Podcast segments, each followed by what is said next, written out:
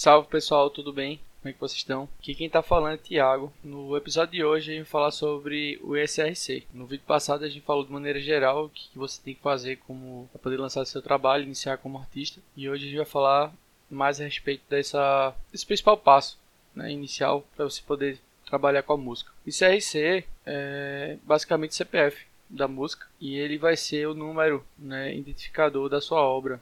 E o grande erro que eu vejo hoje em dia são os artistas que estão começando a aceitarem que as distribuidoras façam isso por você. O que elas não dizem é que você não vai ter como controlar essa obra, você não vai ter controle sobre o disparo, tanto físico quanto digital, uma vez que você não vai ter como cadastrar isso aí no ECAD e basicamente sua obra ela vai estar vagando pelo espaço. Basicamente também é um dead money, né, que você não vai ter como pegar esse dinheiro e você vai ter uma obra que, se der certo, se ela alcançar números muito grandes, né, qualquer número na verdade, você não vai ter como faturar sobre isso, né, a não ser a parte do fonograma junto às distribuidoras digitais, né, sobre as lojas digitais, Spotify, Amazon, YouTube e por aí vai.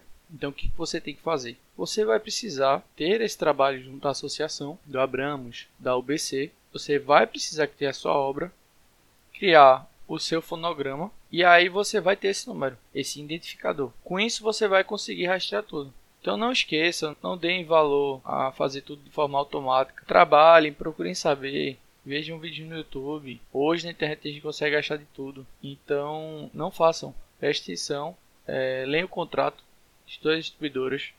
Lá tem bastante informação a respeito. E não caia nessa armadilha que realmente no final é sua obra, é o seu conteúdo. Então, se vocês tiverem alguma dúvida, pode entrar em contato comigo. O meu direct lá vai estar aberto para qualquer tipo de comentário, feedback, questionamento, o que for. Tá bom? Esse é um vídeo rápido, um episódio rápido. Espero que vocês tenham gostado e até a próxima semana. Tamo junto.